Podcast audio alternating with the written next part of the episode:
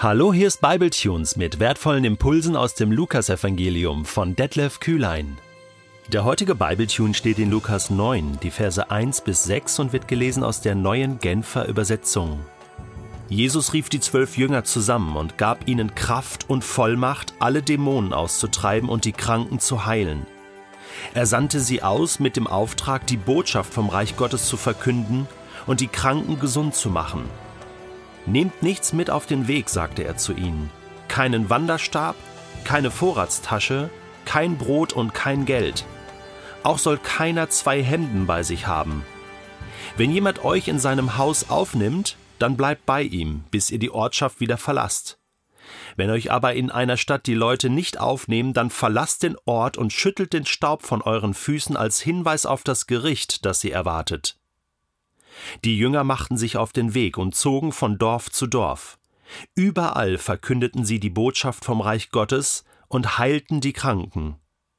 Wenn du die Bibel aufmerksam liest, wird dir eins ziemlich schnell klar. Israel ist und bleibt Gottes Volk. Israel zuerst. Der Messias kommt aus Israel, das Heil kommt von den Juden, und deswegen der Messias zuerst auch für die Juden. Jesus sagt, ich bin gekommen für die verlorenen Schafe des Hauses Israel. Aber wenn es heißt Israel zuerst, da liegt ja eine Betonung auf zuerst, dann bedeutet das auch, dass es da noch ein zweitens und drittens gibt. Wenn ich sage erstens, dann kommt auch zweitens. Wenn ich sage A, dann kommt B. Und so ist das auch. Wir finden hier also in Lukas 9 quasi den ersten Missionsbefehl für das jüdische Volk, für Israel. Der Messias und seine Messias-Jünger, seine Nachfolger, die ja auch alle Juden sind, für die Juden. Und dann später, am Ende des Lukasevangeliums, und auch am Anfang der Apostelgeschichte und am Ende des Matthäusevangeliums und am Ende des Markusevangeliums und auch am Ende des Johannesevangeliums findest du den berühmten Missionsbefehl für alle Völker. Aber auch da geht es erstmal los in Jerusalem und dann in Judäa und Samarien. Apostelgeschichte 1, Vers 8 kannst du das nachlesen. Und dann im dritten Schritt erst für die ganze Welt. Also es gibt ein erstens, es gibt ein zweitens, es gibt ein drittens, alle kommen mal dran. Das ist auch Gottes Strategie. So dieses nicht alle auf einmal, sondern eins nach dem anderen. Gott hat Zeit, Gott setzt Prioritäten, setzt Fokus. Und manchmal geht er so weit, dass er sagt, es ist auch okay, wenn einfach mal Einzelne erst verstehen, wer ich bin und was ich will. Und so hat er ja mit Abraham angefangen. Das war ein einzelner Mensch mit seiner Familie. Und das ist jetzt auch die Idee von Jesus hier, Jeshua in Galiläa. Der holt seine zwölf Jünger zusammen. Er hatte ja wesentlich mehr, aber fokussiert hier auf die zwölf und dann sendet er sie aus. Er sandte sie aus, Vers 2, mit einem Auftrag, nämlich die Botschaft vom Reich Gottes zu verkünden und die Kranken gesund zu machen. Aussenden, hier steht das Wort Apostolein, also ähm, Apostel, das ist der Gesandte, der Ausgesandte. Also die handelten hier nicht im eigenen Auftrag, sie sind gesendet. Das ähm, ähm, griechische Wort eben ist Apostel, Gesandter. Das lateinische Wort ist Mission. Missio ist die Sendung. Ähm, Gesandter ist quasi der Missionar, ja. Das ist so deckungsgleich. Aber immer die Idee, nicht im eigenen Auftrag, sondern immer im Auftrag des Auftraggebers, des Senders. Und das ist hier Jesus selbst, es ist Gott selbst, denn Gott sandte seinen Sohn und Jesus sagt ja auch in Johannes 20, so wie mich der Vater gesandt hat, so sende ich euch.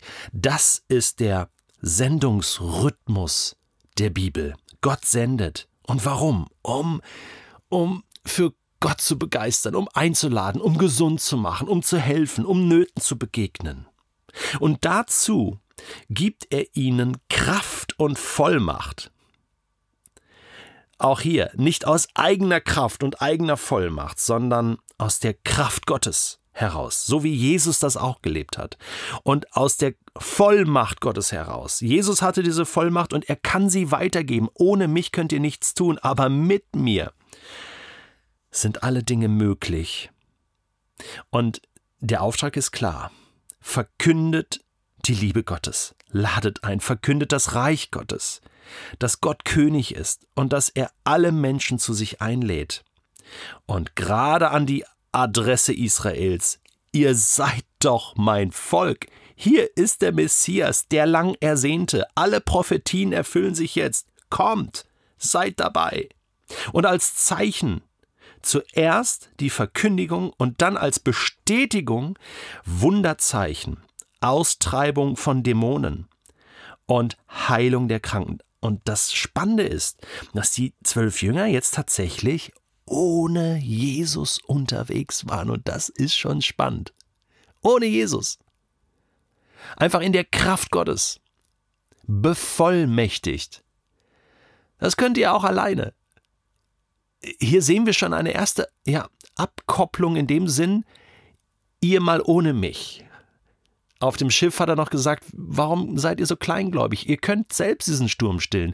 Ihr müsst das selbst mal erleben, wie die Kraft Gottes wirkt. So, jetzt schicke ich euch raus. Schon ein kleiner Ausblick. Äh, da wird es auch ein Zurückkommen geben und eine Feedbackrunde. Äh, auf die freue ich mich schon, wenn die Jünger dann erzählen, was sie erlebt haben. Jetzt möchte ich aber doch noch ganz gerne etwas zu dieser fantastischen Ausstattung und dem Equipment sagen, was die Jünger hier mitnehmen dürfen, nämlich äh, gar nichts. Na? Äh, nehmt nichts mit auf den Weg, sagt Jesus. Kein Stab, keine Vorratstasche äh, und deswegen auch kein Brot, kein Geld, gar nichts. Noch nicht mal zwei Hemden. Also, ja, ich weiß nicht, wie viele Tage, Wochen die unterwegs waren und mussten sicherlich auch mal ein Hemd tauschen oder waschen oder es wird nachts auch mal kalt. Also, nichts. Da habe ich mich schon gefragt, also was ist denn das für eine besondere Mission? Ich weiß nicht, ich werde den Eindruck nicht los, als ob Jesus ihnen sagen will, passt auf, Schaut, ich bin auch mit nichts auf die Welt gekommen. Ich habe auch alles zurückgelassen. Und zu erleben, dass Gott dich versorgt, zu erleben, dass er wirklich alles ist für dich, puh, das ist eine besondere Erfahrung. Dass du aus seiner Hand lebst sozusagen. Natürlich auch abhängig bist von der Gunst anderer Menschen, die für Gott dann etwas tun oder durch die Gott handeln kann und an dir Gutes tun kann, ist eine besondere Glaubenserfahrung. Und er mutet ihnen das zu, so nach dem Motto, das müsst ihr erlebt haben.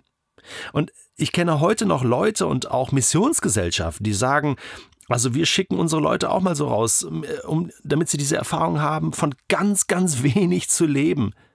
Ja, ganz wenig. Ich meine, die Jünger haben wirklich nichts, doch sie haben was. Sie haben einen großen Gott, der mit ihnen geht, der, der sie versorgen wird. Trachtet zuerst nach dem Reich Gottes und alles andere wird euch zufallen. Und diese nackte Erfahrung, diese Grunderfahrung, die musst du mal gemacht haben.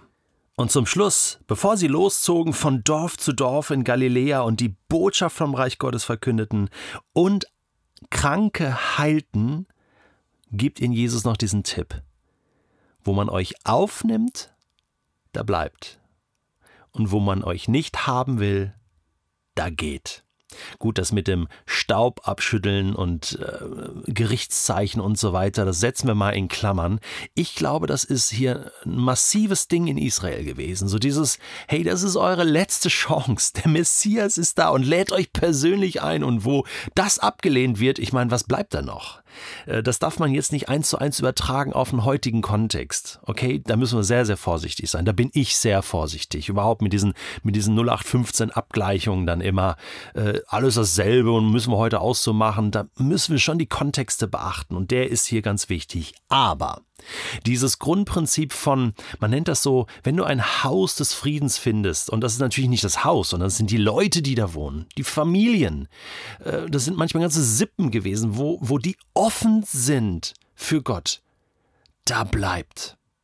Und von da aus wandert nicht einfach weiter, sondern bleibt, nehmt das als Anknüpfungspunkt und von da aus in diesem Haus kann etwas entstehen. Und, und es ist interessant, dass die ersten Kirchen, in der Postgeschichte auch später, ein Haus kommt zum Glauben, ne? also die ganze Sippe, die Familien, äh, das waren Hausgemeinden, Hauskirchen, also die Häuser, wo man, wo man Gott sucht und Gott findet, wo, wo das in der Familie und im Freundeskreis und in der Nachbarschaft sozusagen gelebt wird.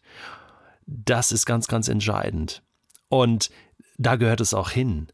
Äh, ich weiß, wir, wir denken an, an Häusern heute mehr so an Gemeindehäuser und Kirchen.